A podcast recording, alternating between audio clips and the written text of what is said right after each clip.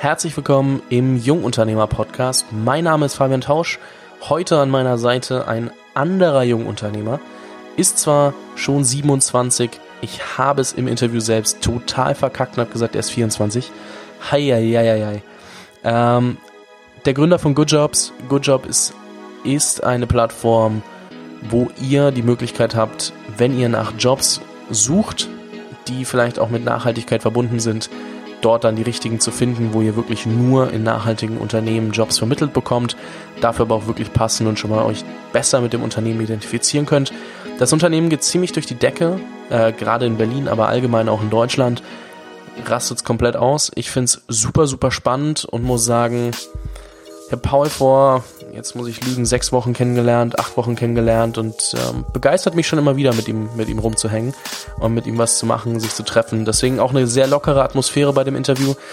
Also die eine oder andere Stichelei von meiner Seite so, da merkt man schon, okay, wir kennen uns ein bisschen besser. Es ist nicht das erste Mal, dass wir sprechen. Nehmt's mir nicht übel, ist ab und zu mein Humor. Und ähm, ansonsten, ich wünsche euch ganz, ganz viel Spaß. Es geht vor allem darum, wie baust du ein Startup nach dem Studium auf? Wie kann dein Mitgründer dein Mentor sein und wie kann man da wirklich sich auch gegenseitig hochziehen? Natürlich dreht sich es auch ums Thema Netzwerk. Wir sprechen sogar mal ein bisschen über das Thema Uni und wie das Paul geholfen hat. Und ähm, ja, auch wie es dann darum geht, äh, Prozesse aufzubauen. Und ich sage es gleich mal dazu, es gibt die Möglichkeit auf einen Job bei Good Jobs. Aber da einfach mal ein bisschen dranbleiben, sich anhören, was die Firma eigentlich zu bieten hat, was sie eigentlich machen, welche Überzeugung Paul auch vertritt und dann schauen, ob das vielleicht was für einen ist, um mal so ein bisschen zu starten in das ganze Thema, weil so von Null auf ein Startup zu gründen ist nicht immer einfach. Einen kleinen Einblick, wie es funktionieren kann, kriegt ihr von Paul eben. Aber manchmal ist es auch ganz geil, in ein Star jungen Startup mit einzusteigen. Und da bietet sich bei Good Jobs gerade einfach die Möglichkeit. Ich wünsche euch oder dir in dem Fall ganz, ganz viel Spaß und ja, genießt das Interview. Herzlich willkommen im Jungunternehmer Podcast. Mein Name ist Fabian Tausch und heute sitzen wir bei Good Jobs. Good Jobs ist ein, boah, jetzt muss ich aufpassen, ob ich die Definition richtig hinbekomme, ich bin aber, gespannt, ja. aber ich, äh, ich kriege ja sonst eine Korrektur hier live vor Ort ähm, für den für den Elevator Pitch, den ich für andere dann auch bringen muss. Also Good Jobs ist eine Company, wo es am Ende darum geht, wenn du ein Unternehmen hast, das nachhaltig, also wirklich nachhaltig agiert und sich auch in dem Bereich bewusst ist, dass es Nachhaltigkeit als äh, Faktor und als Value, als Wert präsentieren möchte, ähm, kannst du bei Good Jobs anrufen und sagen, hey Leute, ich brauche neue Mitarbeiter. Und ähm, dann wird auch eure, deine Stellenanzeige in dem Fall so positioniert, dass wirklich Leute, die auf dieses Thema Nachhaltigkeit äh, Wert legen, neben Blog-Einträgen über die ganze Thematik auch deine Stellenanzeige sehen können. Und äh, da gehört irgendwie zu diesem ganzen Universum ein bisschen mehr dazu, als ich bis heute verstanden habe, auch wenn du es mir schon fünfmal erklärt hast. Paul Berg, äh, vielen Dank, dass du hier bist. Ich freue mich, dass wir dieses Interview aufnehmen können. Ja, danke schön, dass du mich hast. Wie, wie passt meine Definition? Äh, ja, passt. Vor allem auch schön, dass du es aus äh, Kundensicht einfach mal formuliert hast. Das machen wir häufig nicht. Wir sagen immer, äh, wir äh, sind eine Jobplattform für das Thema Nachhaltigkeit und Soziales. Ähm, und was wir machen, ist People und Purpose miteinander zu verknüpfen. Ähm, du hast es jetzt eigentlich ein bisschen charmanter beschrieben, weil klar, äh, wenn man eine Firma hat ähm, oder in einem NGO steckt und da neue Mitarbeiter sucht, dann ähm, kann man zu uns kommen und da eine Stellenanzeige schalten. Ja. Und wir sorgen dafür, dass äh, letzten Endes wirklich Leute mit einer intrinsischen Motivation äh, diese Anzeige sehen und sich dann im besten Fall bewerben. Das ist ein bisschen scherzhaft, aber ich meine, gerade im Vertrieb muss man ja aus Kundensicht äh, äh, formulieren. Also solltest du gleich mal mitnehmen, ne? Weil ich, Ja, du, du machst ja doch, machst ja doch den einen oder anderen Mal, das eine oder andere Mal Vertrieb, ne? Also Ja, für mich hat sich das auf jeden Fall heute schon gelohnt. kleiner Scherz, aber ähm, du bist ja doch noch relativ jung, die Leute sehen es gerade nicht unbedingt, ne? Aber ich glaube, wenn ich es richtig im Kopf habe, auch da könnte ich wieder falsch liegen. 24? 27. Ah, da, dann Ja, nein, mit knapp 24 vorbei. hast du angefangen, verdammt. Genau, mit 24 so habe ich rum. angefangen. Ja. Ja. ich hatte die falsche Zahl im Kopf. Naja, shame Aber on ich me. sehe immer noch aus wie 24, das wolltest du sagen. Ja, genau. Also du hältst dich gut. Dankeschön. Ja. nee, ähm, und da ist immer die erste Frage, wie zur Hölle bist du dahin gekommen, dass du jetzt bei Good Jobs steckst und dieses Unternehmen mitführst? Ähm, ich habe auch vorhin heute Morgen schon wieder ein paar Podcasts gehört und äh, mir dann die zehntausendste Gründerstory reingezogen, wo dann Leute erklären, warum ausgerechnet sie auf die Idee kommen mussten, weil damals mit den Freunden saß man in der und der Ecke oder in der und der Situation und deswegen war man wie gemacht dafür. Ähm, ist ja manchmal auch ein bisschen konstruiert, das hast du ja mittlerweile wahrscheinlich auch schon mitbekommen. Äh, Brand Story ist, äh, glaube ich, jedem ein Begriff, der Genau. sich damit ein bisschen mehr auseinandersetzt. Genau, und ähm, ehrlicherweise ganz so krass war es nicht, dass ich einen Moment hatte, wo ich gesagt hatte, habe, äh, ich muss jetzt in die weite Welt hinausziehen und eine Jobplattform für Nachhaltigkeit gründen. Ähm, aber retrospektiv äh, hat man auf jeden Fall gesehen, irgendwie, ja, es hat Sinn gemacht, weil du hattest irgendwie, äh, ne, sozusagen, ich hatte irgendwie das gleiche Problem, äh, als ich mir einen Job gesucht habe, ähm, dass ich halt einen Job finden wollte, äh, mit dem ich mich identifizieren kann und der ja im besten Fall auch nachhaltig ist. Und das war zu der Zeit gar nicht so leicht. Ähm, ja, ich komme ursprünglich aus Kiel, ähm, habe da ein richtig schlechtes Abitur hingelegt, worauf ich aber mittlerweile natürlich stolz bin. ähm, bin dann an die äh, andere Seite der Republik gezogen, habe an der Zeppelin-Uni äh, studiert, äh, die mich wirklich äh, nachhaltig äh, inspirieren konnte und äh, eigentlich anzünden konnte für ein paar Themen. Ähm, unter anderem hatte ich total Bock drauf, äh, in Medienkonzerne zu gehen. Weil ich auch irgendwie die Narrative und, und Stories von ganz vielen Medienkonzernen, haben wir in Deutschland einige, die auch schon ein bisschen älter sind, Springer, Boda etc., alle super spannend fand und deswegen gesagt habe, boah, da will ich irgendwie hin. Ich war bei Axel Springer, ich war bei Pro7 ähm, und noch bei ein paar anderen Geschichten, wo ich ein Praktikum gemacht habe, wiederum. Und äh, da habe ich nach einiger Zeit gemerkt, dass ich die Themen alle geil finde, aber mir so ein bisschen die, ja, die Vision natürlich fehlte, mir auch so ein bisschen der Sinn dahinter fehlte äh, und ich auch nicht das Gefühl hatte, dass die Leute, die mit mir da gearbeitet haben, unbedingt jetzt an dem Ort waren, weil sie unbedingt äh, den Zweck, den Purpose oder irgendwie die Vision dieses Unternehmens äh, vorantreiben wollten, sondern eher einen anderen Grund hatten, der vielleicht auch oder der bestimmt auch legitim ist, aber sich halt nicht so gematcht hat mit dem, was ich eigentlich machen wollte. Ne? Und äh, deswegen bin ich nach dem Studium erstmal blind nach Berlin gezogen, ohne Job, aber mit Wohnung dafür, was ja auch nicht äh, mittlerweile so einfach ist in Berlin. Inzwischen oft andersrum, ja. Genau. Ähm, und äh, habe über eine Bekannte einen Freund kennengelernt, äh, oder jetzt einen Freund kennengelernt, ähm, den David, das ist mein Mitgründer, der äh, zur gleichen Zeit eigentlich schon ein paar Unternehmen gegründet hatte, unter anderem äh, MyPhotobook, äh, damals auch irgendwie in 27 Ländern äh, aktiv und die Sambas, die waren auch relativ früh mit drin. Ähm, das verkauft hatte, dann noch ein paar andere Unternehmen gegründet hatte, verkauft hatte ähm, und dann auch gesagt hatte, Mann, irgendwie brauche ich jetzt was Sinnvolles ja, und will meine Zeit eigentlich nur noch in Dinge stecken, wo ich wirklich einen krassen Mehrwert sehe. Der hat eine Stiftung gegründet und äh, das Enorm Magazin, was ein Magazin wie so eine kleine Brand 1 fürs Thema äh, Nachhaltigkeit ist. Dient bei uns gerade ein bisschen so, um den Tisch abzufedern, dass er nicht wackelt. Aber genau, ja. genau. ich, ich werde danach, ich werd danach mal rein, reinlesen, weil bisher hatte ich noch keine Chance. Ist ja unterm Tisch gerade. Ja, aber du war viele Use Cases für das Magazin, das merkst du schon mal. ähm, und äh, ja, klassischerweise ist es ja so, dass viele äh, Medienhäuser oder Verlage, das habe ich auch bei Springer mitbekommen, ihre Reichweite vermarkten über Verticals wie halt irgendwie Recruiting oder Job-Ads. Und das liegt natürlich dann auch äh, beim Thema nah, wenn du eine Reichweite im, im Vertical Nachhaltigkeit hast. Und so sind wir eigentlich relativ schnell darauf gekommen, dass man das Gleiche für das Thema Nachhaltigkeit machen kann und eine Jobplattform gründen kann, äh, ähm, ja, wo man User äh, drauf bekommt, die sich für die Themen Nachhaltigkeit und Soziales interessieren. Und das hat dann natürlich auch in dem Augenblick sofort gematcht äh, mit dem, was ich eigentlich gesucht habe, nämlich für mich einen Sinn zu haben. Und da habe ich natürlich sofort erkannt, okay, ich selber oder mir selber fiel das jetzt nicht so leicht, so einen Job zu finden, äh, dann helfe ich einfach anderen Leuten dabei, so einen Job zu finden. Ja, und das klappt mittlerweile ganz gut. Ja, ihr werdet immer größer. Ich merke schon, also ich habe das auch mitbekommen, so wir kennen uns noch nicht so lange, ne, aber ich habe mal ein bisschen bisschen mitgehört, als ich ja hier war ähm, und mal das eine oder andere Feierabendbierchen genossen habe. Ja. Auf jeden Fall, das äh, ist auf jeden Fall ein sehr, sehr spannendes Thema. Aber wenn man nochmal zurück an Anfang geht, ich meine, du kamst ja aus der Uni, du hattest ja keine Gründererfahrung in dem Sinn und du bist ja jetzt doch eher, du bist ja hier irgendwie doch äh, sehr umtriebig und machst eigentlich alles und äh, steckst da sehr, sehr tief drin und ähm, durftest ja von der Pike auf lernen, wenn man es jetzt mal mhm. ganz krass formuliert.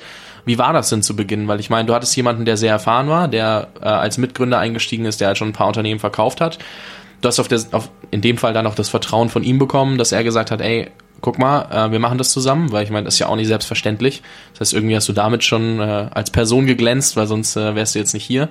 Und ähm, ich glaube, was schwer vorstellbar ist, ist im ersten Moment, wie es dir dann geht, wenn du diese Gründung, Gründungsphase hast und eigentlich gar keinen Plan, was gerade vorgeht. So. Mhm. Ähm, wie hat dir der, Men also der, der Mitgründer geholfen? Wie, wie war das für dich im ersten Moment? So, wo waren die größten Herausforderungen?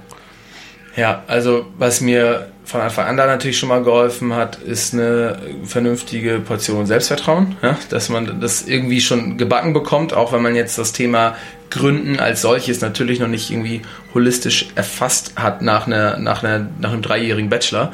Ähm, aber klar, da hat David mir am Anfang total gut geholfen. Ähm, er hat sich eigentlich immer eher als so den äh, strategischen Mitgründer gesehen und mich eher als einen operativen Part, äh, der natürlich in der Strategie gleichermaßen involviert ist, aber sozusagen sich vielleicht noch stärker die Hände schmutzig macht. Ähm, David konnte mir vor allem äh, im Thema äh, Finanzierung und äh, Legal natürlich ganz viel abnehmen, ähm, wo ansonsten gerade in den ersten zwei, drei Monaten natürlich, glaube ich, viel äh, Schweiß und Tränen reingeflossen werden. Ja? Und ähm, dann später sind es natürlich auch äh, andere Themen, egal es jetzt um Personal oder irgendwie Strukturierung von Prozessen oder vielleicht auch manchmal Geschwindigkeit geht und ne, haben wir die richtige Geschwindigkeit, müssen wir Dinge ganz grundlegend anders machen, äh, alles, über, äh, alles über Bord werfen oder nicht.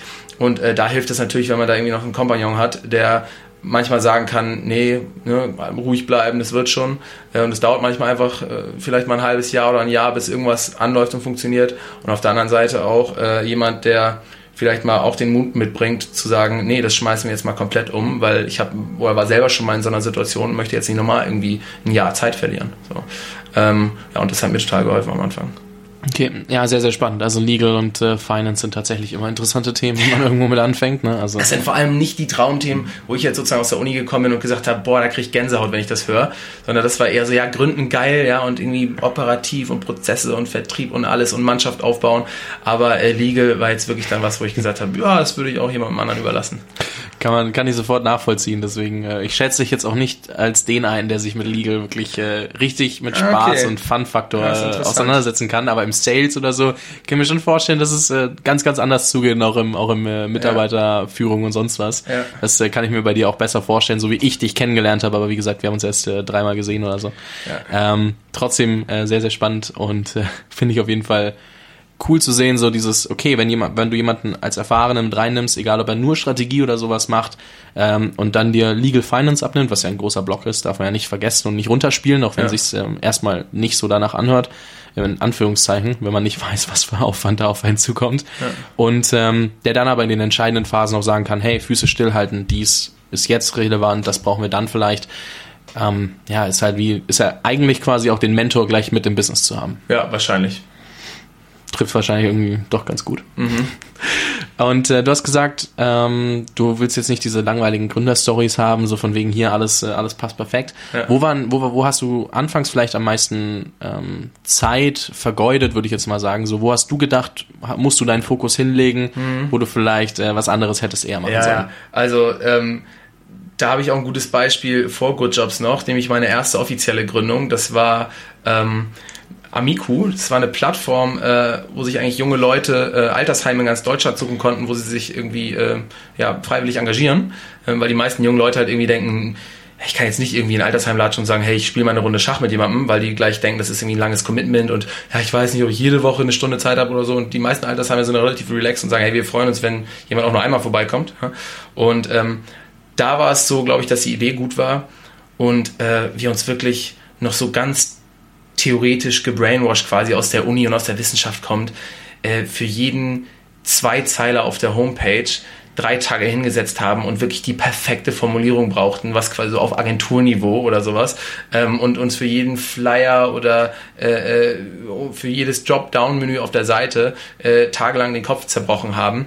Ähm, das war so das erste große Learning, äh, dass man da ein bisschen äh, stärker sich so an äh, ne, so ein Pareto-Prinzip sagen manche oder auch einfach nur Geschwindigkeit oder äh, better done than perfect orientiert ähm, und vielleicht nicht gleich äh, denkt, dass man jetzt das perfekteste aller Kunstwerke da aus dem Boden stampft. Und das war bei Good Jobs selbst in der Anfangszeit äh, an der einen oder anderen Stelle auch noch so, ja, dass man einfach ein bisschen zu viel Zeit äh, in, in kleine Details gesteckt hat, die äh, im Endeffekt äh, wirklich nicht ausschlaggebend sind zitiere an der Stelle mal gern André Schwemmlein und Daniel Kraus von Flixbus.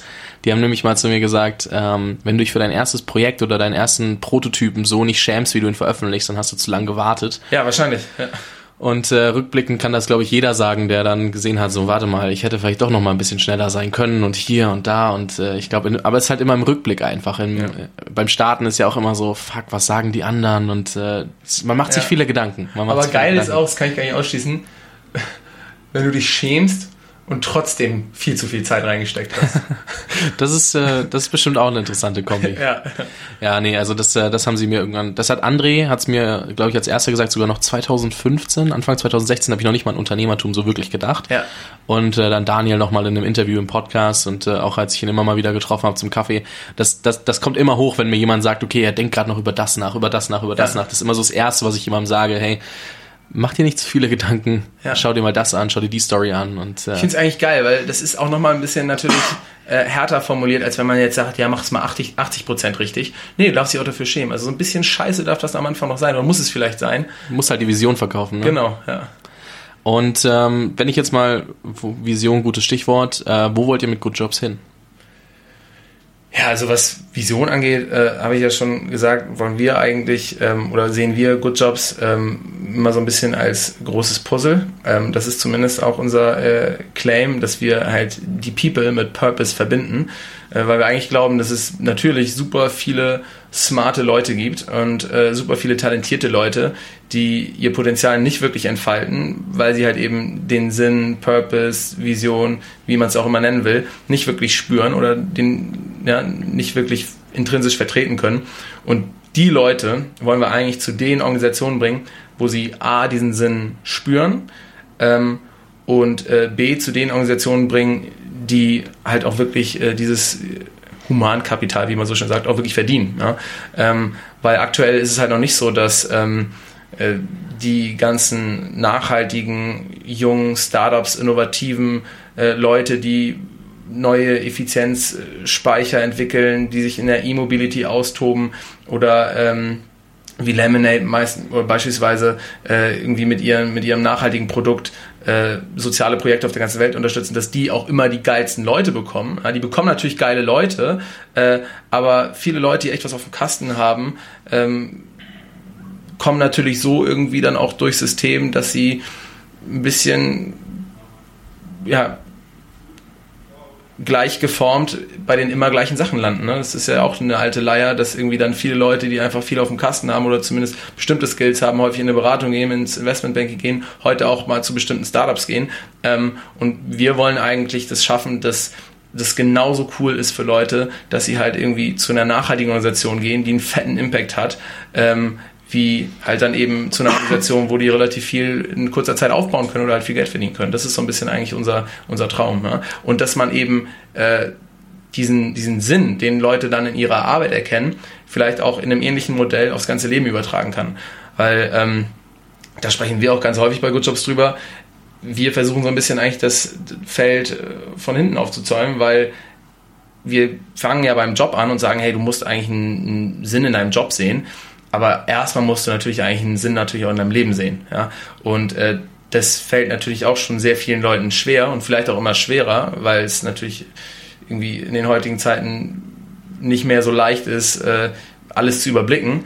Und ähm, ich glaube, da wirst du eigentlich durch unser System von der Pike auf an, beispielsweise jetzt von in der Schule, darauf getrimmt, dass du nicht unbedingt natürlich was suchst, was dich glücklich macht und äh, wo du einen Sinn hinter siehst, sondern eigentlich von Anfang an ja, künstliche Aufgabenstellungen lösen musst für Leckerlis, also für kleine Noten, für, für äh, bestimmte Scheine, die du dann irgendwie in einem System wieder verwenden kannst, um in irgendwelche Positionen zu kommen.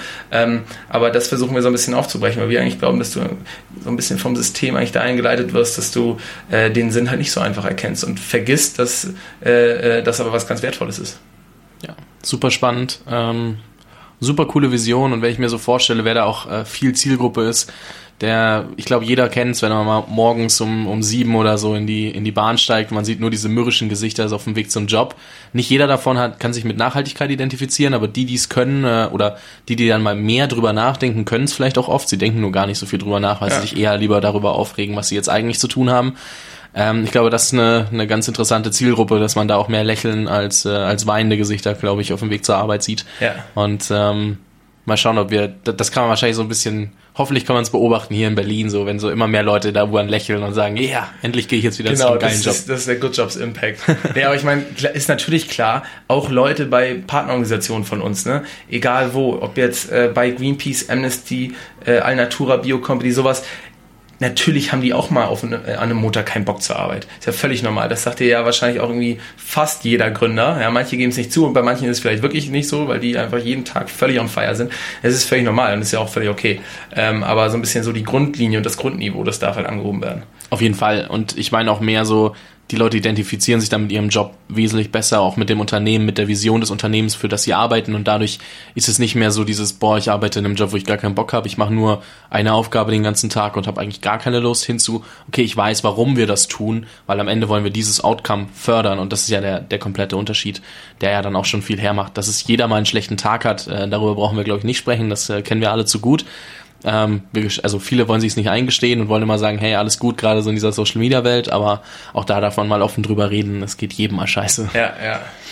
Ähm, wenn wir mal zurückgehen zum, zum Start von Good Jobs und ähm, wir haben jetzt kurz gesagt, so was sind, was waren Fehler, was hätte man anders machen können, aber auch, oder auch was hast du in dem anderen Startup äh, vielleicht in Anführungszeichen falsch gemacht.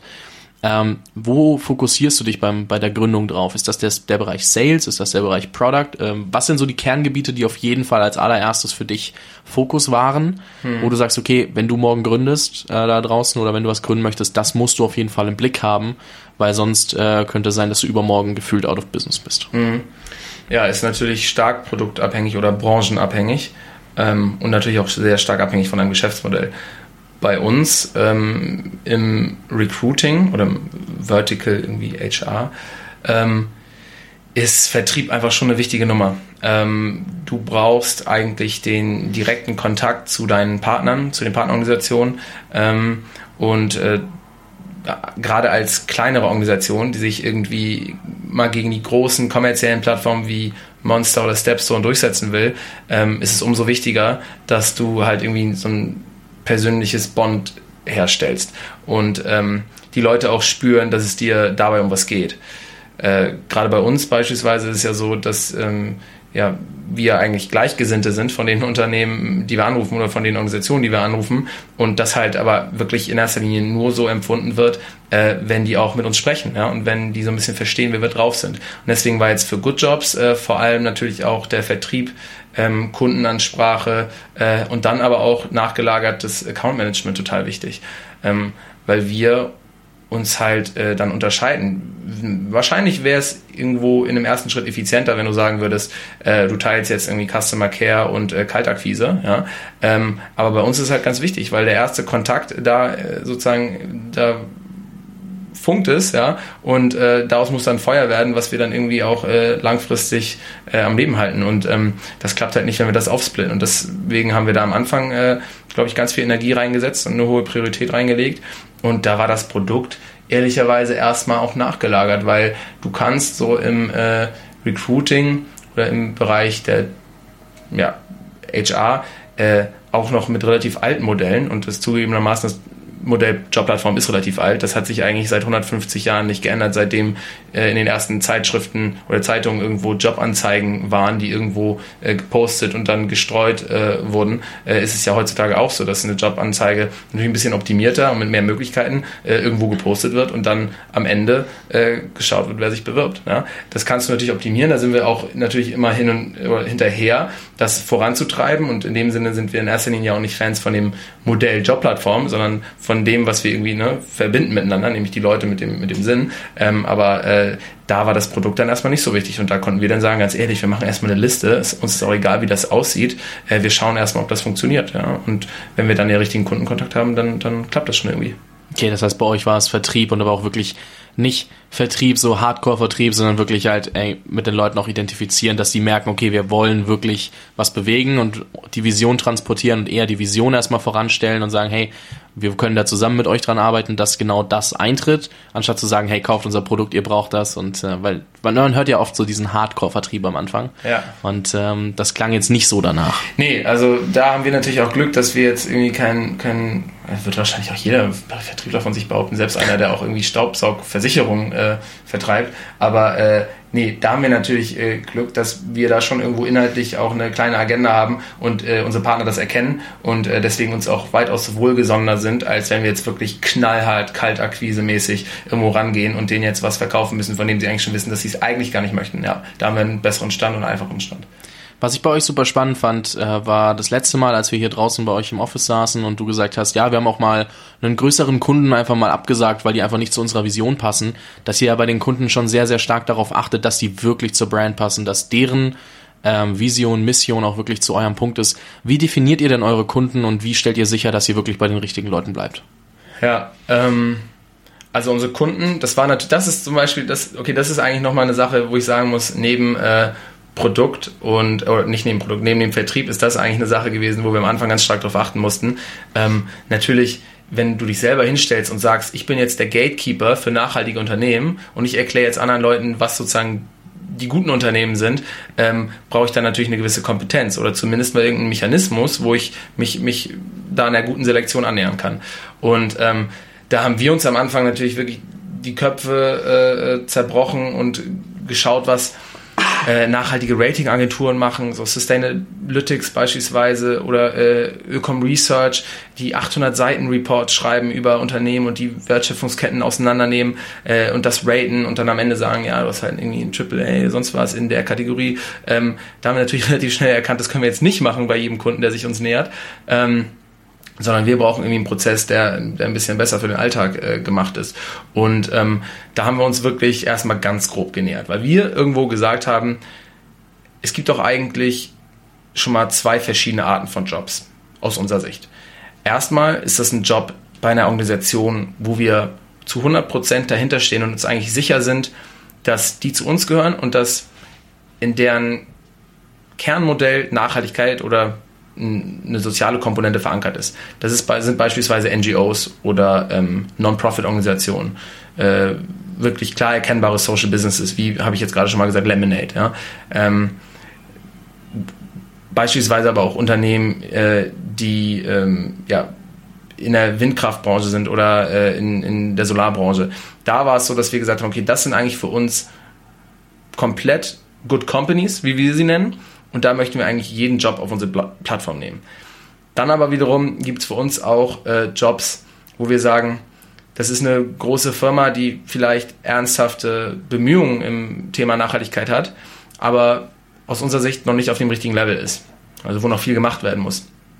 Die möchten wir aber aus dem Dialog nicht ausschließen, weshalb wir sagen, beispielsweise bei einem Adidas, wo sicherlich noch in den Wertschöpfungsketten viel äh, Optimierungspotenzial besteht, die aber auf der anderen Seite auch schon wirklich ernsthafte und auch von dritten Experten als, als effiziente Maßnahmen äh, ja, angesehen werden äh, im, im Thema Nachhaltigkeit haben. Und äh, wo wir deswegen sagen, okay, bei Adidas wollen wir mindestens mal den Nachhaltigkeitsmanager oder den CSA-Verantwortlichen eigentlich mit auf unsere Plattform holen und versuchen so diese großen Organisationen mit in den Dialog zu holen. Und das heißt, wir haben da quasi schon mal eine leichte Unterscheidung. Das heißt, wir sagen, es gibt Unternehmen, da würden wir erstmal jeden Job nehmen, vom Accountant bis zum irgendwie äh, äh Geschäftsführer, beispielsweise Greenpeace. Und dann gibt es Organisationen, ähm, äh, da nehmen wir halt irgendwie nur ausgewählte Stellen, die selber einen Hebel äh, beim Thema Nachhaltigkeit in so einem großen Konstrukt wie beispielsweise Adidas irgendwie haben. Und ähm, ja, wie wir dann aber äh, dahin kommen, dass wir auch sagen, mit dem oder dem Unternehmen sprechen wir vielleicht nicht passiert über eine Blacklist, die eigentlich immer größer wird. Da haben wir bestimmte Kriterien, äh, die gehen beispielsweise über eine Branche. Also das heißt, wenn du dich in den äh, eigentlich fossile Rohstoffe, ähm, wenn du äh, Rüstungsindustrie, äh, wenn du in der Pharmaindustrie bist, ähm, dann kann das sein, dass du auch ernsthafte Bemühungen im Thema Nachhaltigkeit hast, aber dann möchten wir dich sozusagen schon mal nicht auf unsere Plattform drauf haben. Ähm, das ist eine Blacklist. Genauso gibt es auch äh, Unternehmen, die rutschen auf eine Blacklist, wenn wir einfach äh, beispielsweise bei kleineren Unternehmen nicht davon überzeugt sind, dass es irgendwie ein guter Arbeitgeber ist, ähm, aufgrund von beispielsweise Presseberichten oder von wirklich irgendwie authentischen äh, anderen Quellen. Ähm, und äh, ja, dahinter, hinter diesen Entscheidungen, steht bei uns nochmal ein Kriterienkatalog, der eigentlich entstanden ist oder der eigentlich immer noch entsteht. Das ist ein fortlaufender Prozess, äh, als wir uns diese Ratingagenturen angeschaut haben, als wir uns irgendwie die Sustainability Development Goals angeschaut haben und gesehen haben, okay, was gibt's da eigentlich für Kategorien und für Branchen, in denen Organisationen oder Unternehmen sich nachhaltig betätigen können. Und wir haben jetzt gesehen, okay, sobald ein Unternehmen in diesen Kernbranchen ist, die wir herausgestellt haben, ähm, wollen wir sie eigentlich äh, aufnehmen als sozusagen Good Company. Und das sind fünf äh, Kategorien. Ich hoffe, ich kriege sie jetzt äh, hin. ähm, das ist einmal Menschen helfen, das ist Gesellschaft vergestalten, bewusst wirtschaften, Umwelt schützen und Wissen vermitteln. Und solange wirklich der Kern deines äh, Organisationsmodells in einem dieser fünf Punkte verortet ist, sagen wir, du bist eine Good Company. Ja, sehr, sehr spannend. Und das äh, ich glaube, warum ihr auch so gut resoniert, ist eben, weil ihr so viel Wert auf Authentizität legt. Weil ich meine, du hast ja mal gesagt, ihr habt doch einen wirklich großen Auftrag auch abgelehnt, wo du sagst, äh, wäre nicht wenig Geld gewesen, wenn ja. man das mal durchrechnet. Aber da klopfe ich mir übrigens nicht auf die Schulter, weil. Nein, nein, nein, das aber. Ist, das ist nur ganz kurz, das ist nämlich ein Faktor, äh, den ich jetzt gerade rausgelassen habe das würde uns unsere Community auch nicht verzeihen. Wir haben Gott sei Dank wirklich auch ein paar äh, äh, Hardcore-Leute da sitzen, die, sobald wir irgendwie einen Job irgendwie aus, aus den genannten Branchen nehmen würden, uns sofort auf die Finger hauen und sagen, ey, das könnt ihr doch nicht ernst meinen. Vollkommen zu Recht, aber ich glaube, es gibt sehr viele da draußen, die dann trotzdem so ein bisschen diese, dieses Fingerkribbeln haben und sagen, ja, und vielleicht sich auch schon dadurch mal einiges versaut haben, hm. wo man aber sagt, okay, man ihr achtet halt wirklich sehr, sehr extrem auf eure Identität. Was ihr ja müsst, ist ja keine Frage, auch durch die Community, die ihr habt, aber es gibt so viele Unternehmer da draußen, die sich dann doch eher von anderen Dingen auch mal verleiten lassen, was dann halt schade ist, wo ich halt sage, okay, das gefällt mir halt an der Company auch und deswegen sitzen wir gerade auch hier. Und ich glaube, das ist halt so ein bisschen äh, super wichtig, das nochmal rauszustellen, weil da sollte jeder sich drüber Gedanken machen, so was ist denn die Identität des Unternehmens und ja. äh, auch überlegen, was für Kriterien gibt es, mit wem spreche ich nicht. Ja. Und ähm, das machen halt oftmals äh, viele Leute nicht und deswegen fand ich das nochmal wichtig rauszustellen. Ja, also eine, eine Haltung ist wichtig, weiß ich auch bei anderen Unternehmen zu schätzen. Wir sind ja jetzt nicht nur eine Jobplattform, sondern eigentlich so, eine, so ein Hybrid aus Job- und Infoplattform. Das heißt, bei uns gibt es auch irgendwie Artikel rund um das Thema. Ähm, und wir hatten neulich äh, einen Artikel über Lush. Und die haben wir nämlich als politisches Unternehmen vorgestellt, weil die im Heimatmarkt mindestens in Großbritannien äh, Werbekampagnen gefahren haben, die höchst politisch waren und auch äh, gegen den eigenen Staat ein bisschen gewettert haben. Und das haben wir eigentlich positiv hervorgehoben, ähm, weil wir glauben, das ist nicht, kommt, kommt gar nicht so häufig vor. Du hast jetzt vielleicht bei Nike gerade auch so eine Mischform, ja, die sich irgendwie hin, hinter den Kaepernicks stellen und sagen, äh, wir sind eigentlich vielleicht mit der Regierung auch gar nicht so zufrieden. Also ein bisschen ruhigeres Statement vielleicht als das noch von Lush. Ähm, aber genau, die, mit denen hast du ja auch neulich gesprochen, glaube ich, oder irgendwann. Du hast schon mal mit ja, Lush ich, äh, äh, irgendwann, ich, boah, ich glaube, es war, ich glaube, es war April, ähm, aber es war für ein anderes Projekt, deswegen wissen davon die Hörer nur, wenn sie mir auf Instagram ah, folgen. Ah, okay. Ja, aber das sind Dinge, die auch wirklich, egal ob das jetzt irgendwelche äh, Stakeholder oder direkt irgendwie der Kunde ist, äh, was, was sich Leute merken. Ja, und dann auch im Umgang mit der Firma irgendwie zu wertschätzen wissen, wenn es da eine Haltung gibt. Ja. Super spannender Punkt halt für jeden nochmal das mitzunehmen, dass wer gründet, egal ob das jetzt bei mir im Podcast ist, wo ich sage, hey, den und den möchte ich einfach aus Prinzip nicht mit reinnehmen, weil ich auch nicht glaube, dass es ein guter Unternehmer ist oder das Unternehmen oder wie auch immer, da auch mal Abstriche zu machen und jetzt nicht wegen einem Namen jemanden mit reinzunehmen ähm, oder wegen der Branche einfach auch zu sagen, die Branche möchte ich nicht vertreten.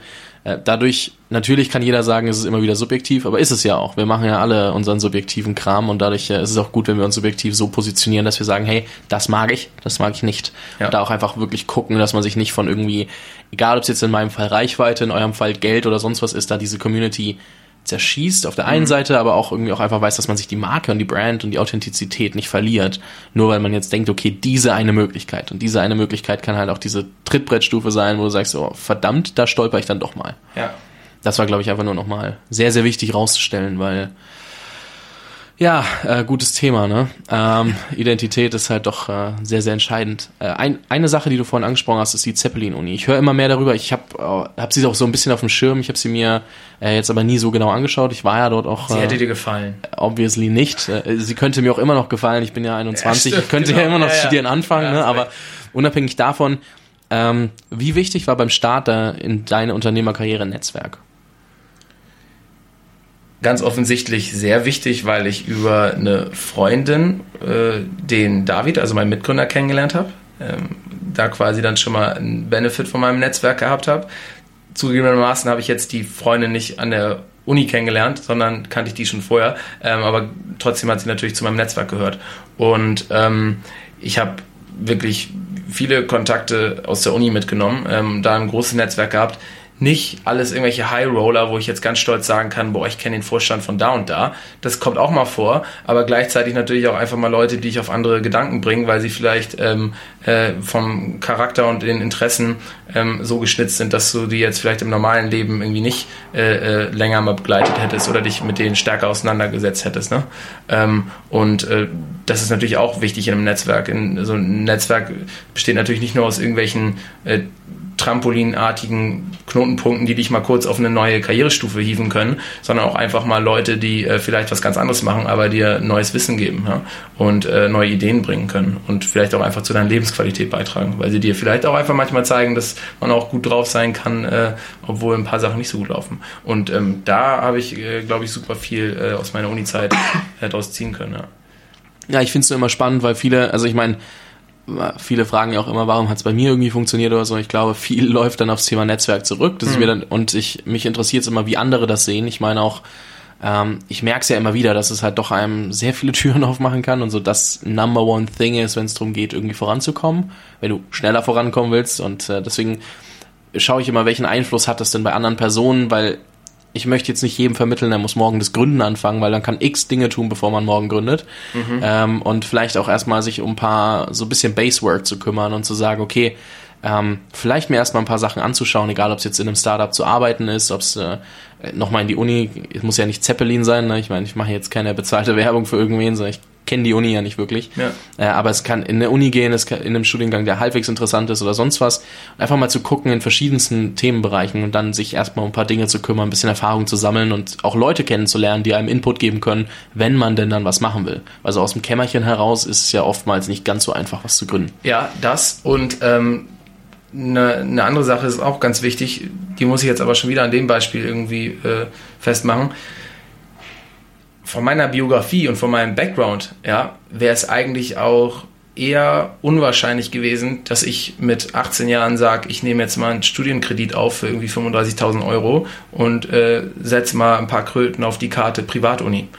Ähm, auch wenn ich ja immer wieder sage, die Zeppelin-Uni ist eigentlich eine sehr unprivate Privatuni, weil halt irgendwie ne, die super divers ist vom, vom ganzen äh, von, von den Studierenden äh, und da wie gesagt auch viele Leute sind, die sich das eventuell nicht hätten leisten können. Und ähm, äh, da das ganze ähm, Student Loan System super greift und man einen geilen Mechanismus hat, wie man das noch äh, eigentlich mit super fairen Konditionen lange weit hinaus nach den ersten Arbeitsjahren eigentlich zurückzahlen kann, ähm, war es halt so, dass es unwahrscheinlich gewesen wäre für mich, dass ich das gemacht hätte, weil die meisten meiner Familie haben gesagt, nee, also das ist ja zu viel Geld und das kannst du nicht machen und du weißt ja auch gar nicht und geh doch mal lieber hier in Kiel studieren ähm, und das wäre natürlich was gewesen, wo viele Leute ähm, und vielleicht auch ich in manchen Situationen sich dann von hätten einschüchtern lassen und dann gesagt hätten, okay, dann mache ich es lieber nicht, das Risiko gehe ich nicht ein. Und so ähnlich ist es natürlich auch beim Gründen, ähm, weil du auch ein gewisses Risiko äh, eingehst.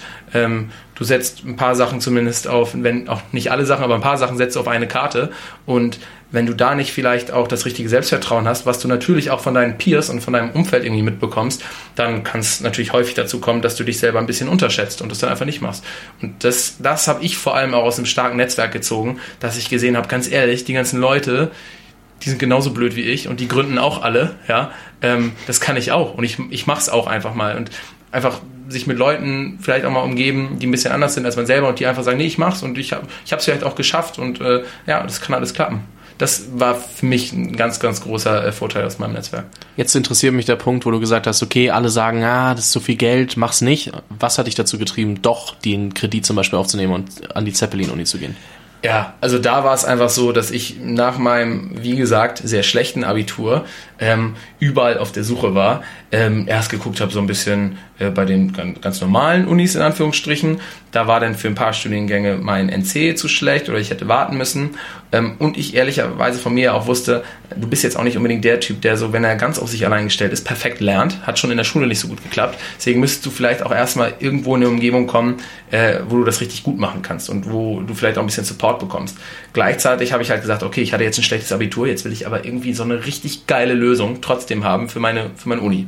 Und ähm, da habe ich mir alle Unis angeschaut und äh, als ich dann ähm, die äh, Zeppelin-Uni über einen wieder, wiederum Bekannten aus meinem Netzwerk ähm, empfohlen bekommen habe, äh, war ich eigentlich gleich angezündet, weil sie von den Inhalten äh, halt genau das geboten hat, was mich irgendwie interessiert hat, weil sie vor allem auch in der, in der Sprache das genauso rübergebracht hat, dass ich eigentlich von Anfang an gepackt war und das war bei in dem Zeitpunkt gar nicht so häufig der Fall, dass ich von Sachen gepackt war inhaltlich, weil ich wie gesagt aus der Schule kam, scheiß Abi hatte und irgendwie alle anderen Sachen lustig fand, außer jetzt vielleicht das ernste Leben. Ähm, und äh, mir deswegen gesagt habe, okay, das musst du zumindest mal ausprobieren. Und äh, ja, dann bin ich hingegangen, habe das sofort als irgendwie magisches Erlebnis empfunden, irgendwie da zu sein. War auch das erste Mal am Bodensee, vielleicht hat das auch mitgespielt. Ähm, und äh, da habe ich einfach sofort vom Bauchgefühl und äh, äh, natürlich aber auch aus vielleicht manchmal dann rationalen Aspekten ähm, gedacht, dass es hinhaut. Die rationalen Aspekte waren halt, dass ich gesehen habe, hey, ich hatte zwar ein schlechtes äh, Abitur, aber da komme ich zumindest irgendwo hin, äh, wo ich nochmal quasi durch ein Bewerbungsverfahren gehen kann, aber da kann ich mich nochmal beweisen und zeigen, dass ich es vielleicht kann ähm, und habe dann auf einmal die Chance, in einem kleinen Setting viele Leute kennenzulernen. Gerade bei einer kleinen Uni ist es natürlich nochmal ein bisschen einfacher, sich ein starkes Netzwerk aufzubauen. Ähm, ich habe gesehen, was für Speaker dahin kamen, mit denen man dann reden kann. Ich habe gesehen, dass du einen, einen, super nahen Kontakt zu Dozenten hattest. Ich habe selber gesehen, was vielleicht jetzt auch schon Abgänger von der Uni so gemacht haben in ihrem Leben und ich dachte, das passt total. Und dann habe ich mir ehrlicherweise gedacht, also das Selbstvertrauen hatte ich dann schon noch. Äh, ganz ehrlich, manche Leute holen sich irgendwie nach dem Studium oder nach der Ausbildung einen Golf, ja, bezahlen den ab, der ist ungefähr genauso teuer, äh, Neu, Neuwagenpreis. Ähm, ich hole mir halt einen Studienkredit. Und da war das Ding für mich eigentlich Chico. Was hast du am Ende studiert? Sowas ähnliches wie Wirtschaftswissenschaften, das heißt äh, Corporate Management und Economics. Ähm, und das habe ich aber ganz stark gemixt mit eigentlich Soziologie und Kulturtheorie, weil mich das dann wiederum total interessiert hat. Hört sich auf jeden Fall professioneller an als Wirtschaftswissenschaften. Ja, schon. Ne? Corporate Management. Allerdings ist es auch leicht immer dann Bullshit-Gefahr. Ja, klar, klar, aber hört sich auf jeden Fall professioneller an. Ja, aber an. bei Wirtschaftswissenschaften weiß zumindest jeder, was gemeint ist. Bisschen BWL, bisschen VWL. Ja. ja. Guter Punkt. Ja, auf jeden Fall sehr, sehr spannender, spannender Punkt, so zum, auch zu der Entscheidung und Findungsphase. Und ähm, dann noch mal der Punkt, äh, du hast gesagt, du bist dann mit Job, aber ohne, nee, warte mal, mit Wohnung ohne Job, so rum. Äh, genau. ich, jetzt war ich gerade beim klassischen Phänomen Berlin ja, mit, äh, mit Job ohne Wohnung. Nein, du hattest das noch, äh, noch richtig rumgemacht. Genau. Äh, mit Wohnung, äh, ich, ich, ja, mit Wohnung ohne Job äh, rübergezogen nach Berlin, so auf Verdacht. Und ähm, wo kam, wo kam diese Motivation her, nach Berlin zu gehen? Wo hast du, wo hast du das hergezogen, sozusagen, Berlin ist der richtige Standort für mich? Wo, wo kam das Gefühl her? Was hat dich, was hat dich dazu getrieben? Mhm. Ähm, zugegebenermaßen bis zur Abgabe meiner Bachelorarbeit habe ich mir noch gar nicht so richtig Gedanken gemacht, wo ich danach hingehe und wusste, ich gehe auf jeden Fall schon mal einen Freund in New York besuchen, den ich die ganze Zeit während meinem Studium nicht besuchen konnte und feiere damit dem seine Graduierung und bleibe dann noch ein paar Monate da. So, das habe ich gemacht und äh, da habe ich dann einfach gesehen, gut, also wo kannst du jetzt hingehen? Ich habe Bock auf irgendwie Startups, Medien und Dinge machen. Ja? Ähm, da gibt es auf der Welt natürlich irgendwie, klar, San Francisco, Silicon Valley, vielleicht auch noch sowas wie New York, Tel Aviv, Barcelona, wo ich mich selber aber noch nicht direkt gesehen habe. Amerika habe ich gedacht, ist ein bisschen teuer und jetzt schwierig sich zu organisieren. Äh, die anderen Standorte ähm, äh, waren mir noch unbekannt und da hatte ich sozusagen gar keine Infos drüber. Äh, gleichzeitig habe ich gehört, ein paar Leute gehen irgendwie nach Berlin. Später hat sich herausgestellt, super viele Leute gingen natürlich zu der Zeit nach Berlin und sind auch schon äh, zu der Zeit irgendwie nach Berlin gekommen, ähm, so dass ich wusste, okay, wenn ich jetzt nach Berlin ziehe, habe ich irgendwie schon mal mindestens irgendwie 500 Leute in der Stadt, die ich kenne, was auch nicht schlecht sein muss. Ja? Und dann dachte ich halt einfach, äh, wenn was in Deutschland abgeht, dann halt da. So und das lag halt irgendwie nah, dass man dann sagt, okay, man geht nach Berlin. Also auch so relativ bisschen, unkreativ eigentlich. Ja, ja, also aber auch ein bisschen gesehen, okay, da liegen die Chancen, da gehe ich jetzt mal hin. Ja, und das war ja auch das, was ich gemacht habe. Ähm, ich habe mir dann die ersten zwei Monate, als ich hier war, irgendwie super viele Startups angeschaut, die jetzt teilweise schon richtig groß sind. Irgendwie Lesara, äh, Home24, ähm, wo war ich noch? Ähm, ich war äh, natürlich dann auch noch mal äh, kurz bei Springer reingeschaut ähm, und ja, habe mich da natürlich mit vielen Leuten unterhalten. Der Roman Kirsch von Lesara, der wollte mich nicht haben. da hat es nicht so gefunkt im Bewerbungsgespräch. Ähm, aber ja, dann glücklicherweise den David kennengelernt. Ja, umso besser. Ähm, hast du dir Barcelona inzwischen mal angeschaut? Nee, leider Ja, nicht. lass uns mal am Wochenende hinfliegen, weil das ist, ist eine sehr geile Stadt. Das wäre wirklich so, wenn ich mir jetzt angucke, so Städte in Europa, wäre so, okay, ich würde morgen nach Barcelona ziehen, aber ich würde sonst nirgendwo hingehen. So, Barcelona hat so einen richtig geilen Vibe. Also, obwohl ich Barcelona nicht kannte, war es ein guter Guest, sagst du. Ja, Ja, Barcelona gut. ist äh, richtig geil, richtig geile Leute auch. Also auch witzigerweise viele Deutsche, die dort gegründet haben. Ja. Die, ich war ähm, im März in Barcelona super viele interessante und inspirierende Meetings dort gehabt, obwohl ich niemanden kannte. Ne? Einfach nur auf LinkedIn angeschrieben, mit den Leuten gequatscht. Super krass, ähm, was Geil. dort so abgeht. Also lass uns das mal ausprobieren. Machen wir. Und äh, Barcelona war ja aber auch eine der, ich glaube, vier ersten Städte, die überhaupt einen Coworking Space hatten. Ne? Also das ist ja irgendwie so ein lustiger Zusammen. Hang. Das weißt du vielleicht besser als ich. Ja, aber das hat irgendwie, glaube ich, Ansgar Oberholz neulich in irgendeinem äh, Podcast gesagt. Ähm, um 2003 oder 2004, ich weiß nicht mehr ganz genau, entstanden halt parallel auf der ganzen Welt vier Coworking Spaces. Unabhängig voneinander und auch ohne irgendwie eine erkennbare Korrelation, dass man sehen kann, ah, in der New York Times gab es Leit Leitartikel zum Thema Coworking, mhm. deswegen gab es auf einmal Cafés. Nee, die haben das irgendwie gegründet in dem Jahr, ich weiß auch nicht wieso. Und Berlin äh, mit dem St. Oberholz war halt eine Stadt, äh, San Francisco, New York und halt eben Barcelona. Also irgendwie scheint da auch so ein bisschen der Spirit. Barcelona ist schon, ist schon geil gewesen. Ich habe mal mit dem, äh, mit dem Gründer von Barcelona Beta House gesprochen. Mhm. Der hat da auch so ein bisschen drüber gesprochen, war schon, war schon sehr, sehr spannend. Und ma, also ist ein bisschen, vielleicht auch weil es nicht die Hauptstadt ist, ein bisschen mehr äh, crazy creative als Madrid vielleicht. Aber Madrid sind doch auch viele Leute. Ich war noch nie in Madrid zum Beispiel. Also war in Madrid, okay. Ich weiß nur auch von ein paar Jungs aus Deutschland, die in Madrid dann wiederum gegründet haben, deswegen. Ja, auf jeden Aber Fall. da war ich auch noch nicht, deswegen auch keine Infos drüber. Ist ja, ist ja von Berlin aus äh, auch nicht teuer, nach Madrid zu fliegen, glaube ich. Nee, ich habe nee. irgendwann mal Ryanair gesehen, so für ein 20 hin und zurück oder so. Ja. Also von daher alles, alles ausprobierbar. Ja. ja, fliegen wird ja immer günstiger. Nee, aber auch da. Nur wenn es ähm, notwendig ist, natürlich mit einem Billigflieger hin. Ja. Sonst, na, sonst mit dem Zug nach, nach Spanien macht es, glaube ich, nicht so viel Spaß. Aber ich weiß, was du meinst, aber ich darf das ja sagen. Ähm, du darfst es sagen, ja. ja. Deswegen, es kommt ja alles von mir. Also ich verleite dich zu bösen Sachen und du okay. lehnst im Nachgang sowieso ab. Also ja. ist ja klar. Auf jeden Fall, unabhängig davon, ähm, wo, wo ist gerade der, der größte Fokus bei euch? Wo, wo seid ihr gerade dran? Äh, was müsst ihr gerade machen? Wo sind Bottlenecks? Ähm, einfach mal so ein bisschen mhm. Aktuell, Aktualität bei Good Jobs. Ich würde jetzt auch voll gern was super Smartes sagen und irgendwie krasse äh, KI-Themen rausknallen mhm. oder irgendwie sagen, dass wir jetzt gerade an dem geilsten äh, Social-Algorithmus für Job findet äh, Mitarbeiter dran sind. Ehrlicherweise fühlt sich so an, als ob wir natürlich noch viel Groundwork machen.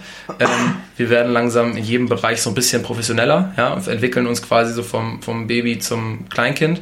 Ähm, was so die, die Startup-Phasen angeht. Ähm, sind mittlerweile knapp 20 Leute. Das heißt, man hat auch wirklich Kapazitäten, um in ein paar Bereichen vielleicht nicht Exzellenz, aber zumindest schon mal Spezialisierung und äh, Effizienz zu erreichen. Und ähm, da sitzen wir gerade dran, richtige Prozesse zu schaffen, zu schauen, wie ziehen wir einzelne Units, egal ob jetzt irgendwie Online-Marketing, Kommunikation, äh, Operations, Sales, wie ziehen wir das alles vernünftig auf mit einer guten Struktur. Ähm, da sitzen wir dran und äh, nebenbei haben wir so ein paar Pleasure-Themen. Äh, du weißt ja, dass wir unseren eigenen Podcast gerade so ein bisschen aufbauen, was glaube ich ganz gut funktioniert, wo wir einfach super viel Feedback von Usern bekommen haben, die gesagt haben, ey, das passt auch gut zum Thema natürlich. Äh, da müsst ihr eigentlich mal was machen. Ähm, und ähm, ja, so an der einen oder anderen Ecke, auch gerade so beim Thema Events beispielsweise, ähm, so zwei, drei Projekte noch haben. Und äh, ja, damit befassen wir uns eigentlich. Aber gefühlt ist es irgendwie immer noch äh, wie vor einem halben Jahr. Es ist nicht so, dass wir jetzt sagen, so Leute, und jetzt kümmern wir uns mal um die neue Sache, weil die alten sind abgehakt. Nee, das ne, ist immer noch äh, äh, sozusagen, schrauben wir an den gleichen Sachen, bloß halt auf einem neuen Level. Ja, ich glaube, das ist halt auch mal authentisch, irgendwie sowas zu sagen und nicht immer zu sagen, ja, wir gerade fancy Sachen irgendwie am machen, sondern halt wirklich auch mal, hey, wir müssen uns gerade um die Dinge kümmern, um die wir uns seit längerem kümmern, weil das hat halt erstmal Prio. Und ja. dann, wenn wir das alles aufgesetzt haben, können wir uns über andere Dinge ja, was, machen. was natürlich nicht heißt, dass es eigentlich in den Fingern juckt bei bestimmten Themen. ne? ähm, aber da muss man sich dann manchmal gedulden und ähm, das tun wir auf jeden Fall, ja. Wir können mal ein kleines Experiment machen. Ich weiß nicht, ob du es brauchst oder nicht, aber wir können mal versuchen, den Podcast als Jobplattform zu benutzen. Jetzt war so ganz frech. Oh ja. Ähm, Sucht ihr gerade in irgendwelchen Bereichen Verstärkung, egal ob Praktikum oder sonst was? Ähm, was sind gerade so Themen, die euch beschäftigen? Units, wo ihr sagt, okay, die müssen vielleicht wachsen, da wollen wir. Können es mal versuchen, ich habe es noch nie gemacht, aber let's, ja, let's check. Sehr gut. War auch nicht vorher abgesprochen. Nee, also wirklich nicht. Das war gerade so eine spontane Idee, als ja. du über Units gesprochen hast. Ähm, also wir suchen eigentlich immer Leute, die ähm, Bock haben, mit unseren Partnern zu sprechen, also im Vertrieb oder im Kundenmanagement zu arbeiten. Äh, da suchen wir immer Leute, die sagen, ey, ganz ehrlich, äh, ich habe sowieso Bock, mit Leuten irgendwie den ganzen Tag zu telefonieren und äh, wollte mich sowieso schon immer mit irgendwie Greenpeace, äh, irgendwelchen anderen NGOs oder halt äh, nachhaltigen Firmen auseinandersetzen. Da suchen wir immer Leute. Ähm, auf der anderen Seite äh, ist es jetzt gerade so, dass, glaube ich, wir sogar noch eine Ausschreibung offen haben für einen Social Media Manager den wir uns allerdings auch teilen wollen, weil wir haben ein, zwei Schwesterunternehmen, die hat äh, mein Mitgründer zusammen mit unserem Business Angel äh, sozusagen nach und neben Good Jobs äh, äh hochgezogen und sind sie gerade bei dran oder sind sie gerade dran, eigentlich die aufzubauen. Das ist beispielsweise ähm, Good Events und äh, auf der anderen Seite aber auch Good Travel oder ähm, äh, Good Impact, was quasi alles so im, im Bereich Nachhaltigkeit äh, so kleine Startups sind, die sich entweder halt dem Thema News, ähm, nachhaltiges Reisen oder nachhaltige Events äh, nähern. Und äh, da suchen wir einen Social Media Manager, der sich aber eigentlich so ein bisschen so um alle Units kümmert. Also äh, wir äh, leihen und teilen uns da dann teilweise noch Ressourcen. Und ich glaube, da suchen wir gerade jemanden. Und ähm, wir suchen jemanden fürs Thema Content, weil, wie gesagt, wir sind äh, nicht nur jetzt eine reine Jobplattform, sondern eigentlich ein Hybrid aus Info- und Jobplattform. Haben bei uns eine große Datenbank mit allen nachhaltigen Unternehmen in Deutschland ähm, und eben auch ein Magazin. Und wir verknüpfen alle Inhalte, egal ob Jobs, äh, äh, Unternehmen und Magazinteile wie Artikel miteinander. Und da brauchen wir jetzt eigentlich noch jemanden, der Bock hat, äh, sich in das Thema äh, reinzusteigern und über nachhaltige Unternehmen zu schreiben, Leuten zu erklären, was ist eigentlich ein NGO, ähm, darüber zu sprechen, wie finde ich eigentlich meinen Sinn, brauche ich das überhaupt, gibt es da mehrere Wege hin, ja, und äh, da suchen wir gerade einen Redakteur, glaube ich, ja. Ich bin unfassbar gespannt, ob das funktioniert, aber wenn jemand Bock hat, wo meldet er sich denn? Soll er mir schreiben? Soll er euch äh, schreiben? Dann kannst du dich, ähm, hi, du da draußen, ähm, melde dich bei info at goodjobs.eu. Oder ich glaube sogar Bewerbung at goodjobs.eu. Ja, wenn nicht, muss es jetzt einrichten. Selber genau, dann muss ich es einrichten. Es steht auf jeden Fall auf unserer Seite, goodjobs.eu und einfach mal einfach mal äh, schreiben, dass über einen Podcast kommt, dann weiß ja auch jeder, was gemeint ist. Richtig. Das ist, glaube ich, ganz cool. Also wenn du da draußen Bock hast, äh, tust dir mal an. Ist eine, ist ein, also alleine für die Terrasse des, des, äh, des Büros lohnt sich schon. Ja, das stimmt. Dann müssen wir mal schauen, ob die Leute, die dann über dich kommen, auch vernünftig sind, ne? Ja, ich, ich hoffe doch, ne? Also macht mir keine Schande da draußen. Nee, auf jeden Fall, ähm, ja, ich äh, bin sehr gespannt, ob das Experiment was wird. Wie gesagt, war nicht abgesprochen, aber ich dachte, ich schmeiße dich mal ins kalte Wasser. Ja, geil, sehr gut. Und ähm, ansonsten, äh, willst du noch was zum Abschluss sagen, abgesehen davon, dass man euch natürlich unter goodjobs.eu findet, was wir jetzt auch gerade schon mal kurz äh, angesprochen hatten, wo man sich mal umgucken kann, was ihr so macht. Ich verlinke das auch nochmal in den Show Notes, kann jeder mal reinschauen. Äh, möchtest du noch was Abschließendes äh, hinzufügen? Vielleicht was? hast du noch einen schlauen Satz, weiß nicht. Ja, einen schlauen Satz. Du hast die ganze Zeit gesagt, du möchtest was Schlaues sagen. Vielleicht, ja, vielleicht ist jetzt der ich Zeitpunkt. Ich habe, ich, viele schlaue Sätze, aber ähm, so das Thema Spontanität spielt da natürlich auch rein. Ich wollte eigentlich fragen, was, was ist denn, was kann man denn zum Schluss noch sagen? Also abgesehen von Werbung, ne? abgesehen davon, dass irgendwie sobald du ein nachhaltiges Unternehmen hast und neue Mitarbeiter suchst, dich natürlich bei Good Jobs meldest, ähm, was machen die Leute so bei dir? Hauen die nochmal ein Statement raus? Ja, vielleicht ein Statement, vielleicht ein Tipp für, für junge Gründer, keine Ahnung, kannst du auch machen. Ne? Also, mhm. Aber wenn dir nichts einfällt, dann kannst du den Leuten auch sagen, ey, dein, dein, egal wie schlecht dein Abi ist, ist, ist nicht, nicht wichtig. Ja, das ist auf jeden Fall wichtig. Also, dass, dass Leute sich davon nicht unterkriegen lassen und dass Leute einfach checken, dass äh, man leider äh, da in dem System auch auf äh, Irrwege äh, kommen kann und äh, da unbedingt nicht äh, von der Pike auf an lernt, was richtig und was falsch ist oder wonach man suchen sollte, ähm, sondern dass man sich selber einfach mal hinsetzt und wirklich vielleicht mit einem leeren Tisch und einem Blatt Papier mal eine Stunde hinsetzt und einfach sich fragt, was will ich ähm, und warum will ich das und wie werde ich eigentlich glücklich und was macht mich zufrieden? Und das vielleicht einfach mal aufschreibt, sich einen Wecker stellt, Handy bitte aus oder ganz weit weg tun ähm, und mal eine Stunde an leeren Tisch mit einem leeren Blatt Papier setzen, die Stunde, äh, die habe ich mir selbst, glaube ich, mal gegönnt, auch äh, als ich so aus der Schule kam. Ähm, oder zumindest nach meinem ersten Semester, glaube ich, in der Uni. Und die hat auf jeden Fall einen hohen Grenznutzen.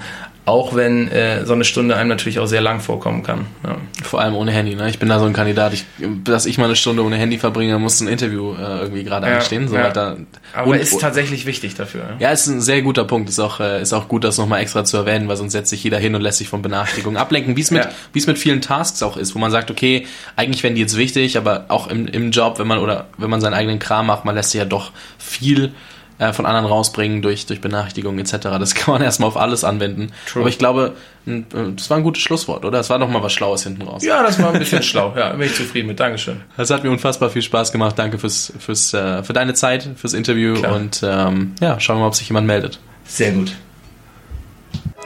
Vielen, vielen Dank fürs Zuhören und an der Stelle auch nochmal an Paul, falls du es dir nochmal anhörst. Äh, danke dir. Hat mir super viel Spaß gemacht.